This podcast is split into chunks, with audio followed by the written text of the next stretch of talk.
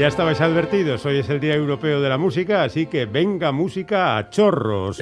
Aquí estamos escuchando un poquito de música de Brahms para ir ambientándonos. Hoy eh, hemos, ya sabéis que hemos decidido invitar a, las dos orquestas de la Comunidad Autónoma Vasca para que nos hablen de lo que han programado para el curso que viene. Le toca ahora el turno a la Euskadico Orquestra. Está ya con nosotros el interlocutor para Islandia, el estupendo Miquel Chamizo. Hola Miquel, Arrachaldeón. Caixo, Arrachaldeón, Félix, ¿qué tal? Última colaboración tuya en Islandia, no sé si te puede la emoción y la nostalgia. Oh, yo estoy un poco triste porque es la última, pero estoy contento por vosotros, que vais a entrar en, en la edad de oro del cultureta, ¿no? Ahora vais a tener todavía más tiempo para ir a conciertos. No te líes, Miquel, el único que se jubila es Quique, ¿vale? Bueno. Que yo todavía no he llegado a su edad. Pero va a ser. Félix, va, a ser, va a ser el, colaborador emérito ¿eh? de la radio. O sea, que decir que va a vivir fenomenal a partir de ahora. Tú, si quieres algo, yo me voy a manejar en estos mundos. Cualquier cosa que quieras, tú lo comentas conmigo y ya está hecho, ¿vale? Además, como hemos dicho antes, vamos a ver, eh, vosotros vais a continuar colaborando con Radio Euskadi contando las cosas que estáis contando sobre las actividades de la orquesta, o sea que te, despedimos de Islandia, pero no te despedimos de Radio Euskadi porque seguramente que vas a continuar contando lo que depare en la actualidad de la, orquesta. Por cierto, antes de hablar de la, de la programación del curso que viene, eh, la pasada semana se cerró ya eh, la temporada con los últimos 10 conciertos, ¿no? Sí, 10 conciertos otra vez. Ya sabéis que esta semana, esta última temporada hemos ido a tope con, con, giras de 10 conciertos en muchos casos. En este último caso cerramos con Schomberg, Mendelssohn y una la obra estrella de estos programas que fue la Rapsodia sobre un tema de Paganini de Rachmaninoff, una obra súper difícil, súper virtuosa y que tuvimos con nosotros para tocarla pues a uno de los grandísimos, grandísimos pianistas del momento, ¿no? El ruso Nikolai Lugansky, que como siempre que viene por aquí, pues se mete la, ah, se metió la gente en el bolsillo. Y, bueno, ahora la orquesta se va a tomar un pequeño descanso antes de las citas del verano, porque ya sabéis que eh, tradicionalmente siempre actúa la quincena musical y festivales de este tipo, pero antes de eso aprovechado para anunciar la nueva temporada 2021-2022 que se presentó hace unos días, el pasado jueves, pues en la sede de la orquesta Miramón. Mm. Y la nueva temporada apuesta, supongo, por recuperar un poco la confianza, el optimismo eh, y, y, la vuelta a, las salas de concierto con tranquilidad, ¿no? Eso es, porque por lo mismo que hemos dicho al principio, ha sido una, una temporada tan dura, con tantas incertidumbres, que ha, habido que estar peleando, ¿no? Pues sacar adelante cada concierto y cada proyecto. Entonces, la esperanza por volver a la normalidad y volver a disfrutar de la música con tranquilidad es un poco también el tema vertebrador de la temporada, ¿no? Y por eso se han marcado tres objetivos en la Euskadi Orquestra, digamos. Uno que va a ser en primer lugar, muy importante, recuperar artistas y obras programadas que no se pudieron hacer en su momento. Esto es hacer justicia, ¿no? Con, con, aquellos artistas que iban a venir y no pudieron, ¿no? Por otro lado, descubrir música nueva, mucha y buena además, ¿no? Con esta garantía de calidad de que esas nuevas obras que va a escuchar el público van a ser muy buenas. Y por otro lado, pues la reafirmación del papel de la orquesta, ¿no? En la sociedad vasca, ¿no? Y que esto es eh, pues eh, mm, se articula de maneras como giras de conciertos con Calacan, mm. eh, la, presentación de un nuevo proyecto discográfico en torno al Chistu, ¿no? o incluso la recuperación del líder de Taisidor, que es un cuento lírico infantil de finales del siglo XIX, que es muy importante porque está en los orígenes de la música nacionalista vasca, pero que nunca se ha oído.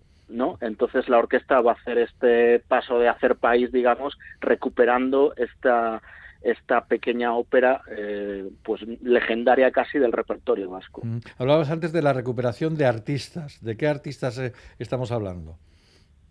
Pues van a venir unos cuantos y además estupendos en la próxima temporada. Algunos son figuras consagradas, por ejemplo, Pincha Steinberg, que, que eh, director que ya ha venido otra veces con la orquesta de Euskadi, pero también Pincha Zuckerman, el violista, otros directores como Pietar Inkinen o Mei Anten, que también se quedó, una, una directora china muy muy buena que se quedó en el tintero cuando se canceló la temporada del 2020, ¿no? Eh, pianistas como Bárbara, o va a venir también Juliana Abdeyev o, el violinista Dimitri Makkin. Bueno, un poco el plantel de nombres internacionales es este, pero es que también va a haber grandes artistas de la tierra, ¿no? Pues ahí, por ejemplo, está muy destacada la presencia de Ainhoa Arteta o de Asier Polo, que hace un par de años ganó el Premio Nacional de Música y va a volver ahora a actuar con la Orquesta de Euskadi, ¿no? Y sobre todo, muy, muy importante, la recuperación de la colaboración con los coros, que los coros han sido de los más castigados durante la pandemia y por fin ahora se van a poder volver a hacer programas sinfónico-corales junto con el Orfeón de Nostierra y con el Orfeón Pamplones. Muy bien. Bueno, hemos empezado escuchando a Brahms y vamos a escuchar algo de Teresa Catalán, Princesa en Danza, y luego eh, explicamos por qué. Vamos con ello.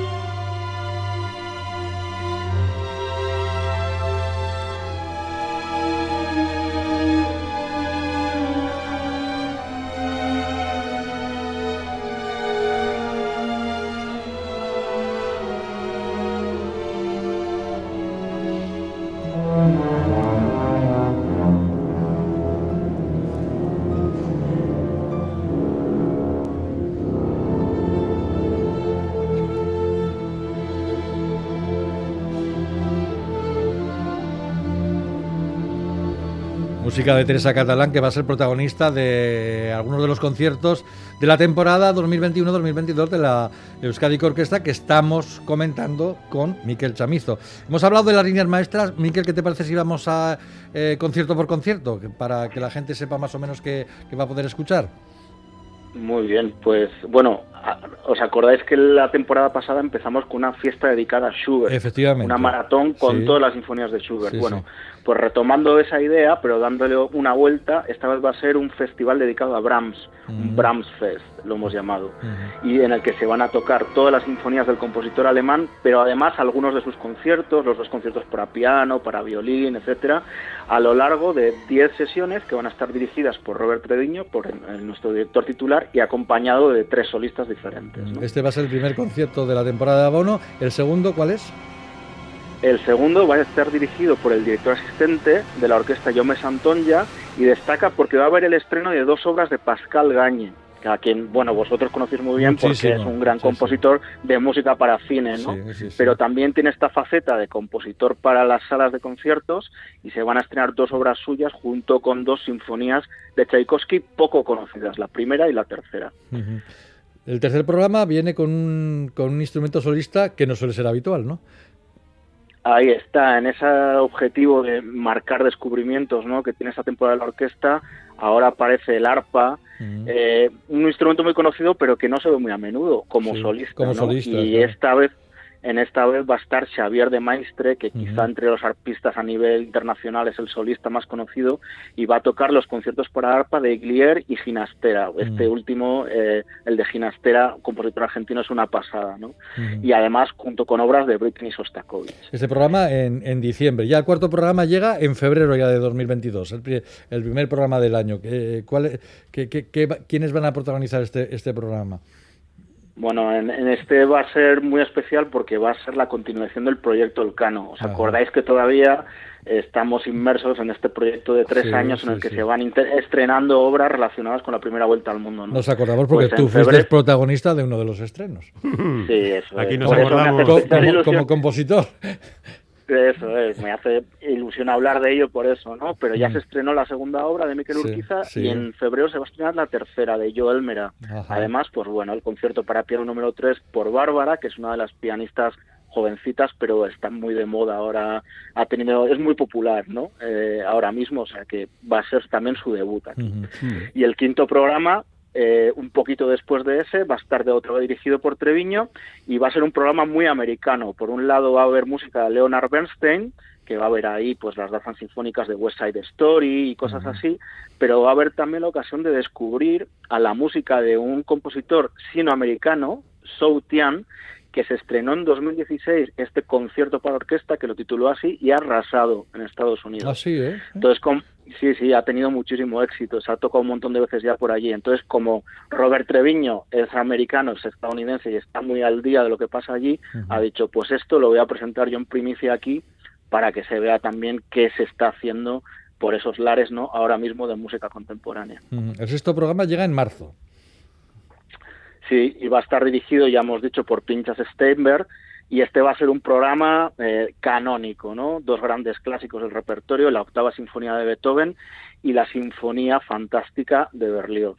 Y justo un poquito después, unas semanas más tarde, una de las grandes citas de la temporada, sin duda, eh, el séptimo programa de abono, porque va a ser el retorno de la música sinfónico-coral, en este caso el Requiem alemán de Brahms, una obra que todo el mundo adora, ¿no? La verdad es que es una de, como oratorio, ¿sabéis? Que es una especie de oratorio, un requiem, pero muy tranquilo, muy esperanzador, ¿no? Y junto con Ainhoa Orteta y el Orfeón Pamplonés y dirigido por George Mark. O sea, que también una cita potente, esta que va a ser, si no me equivoco, en marzo. luego, llega, luego llega el octavo programa. El octavo programa dirigido por Pietro Inkinen, que va a estar dedicado a compositores bohemios, Smetana, Borsak, y que justo después de ese llegará el noveno, que es otra, la segunda gran cita sinfónico-coral de, en este caso, con el Orfeón Donostiarra, que va a cantar una de sus obras de cabecera, la Sinfonía número 2 de Mahler. Sabéis que el Orfeón con esta obra ha ido incluso a la Filarmónica de Berlín, la ha cantado junto, la cantó junto a Claudia Abado, ¿no? Es su obra, digamos, de bandera, ¿no?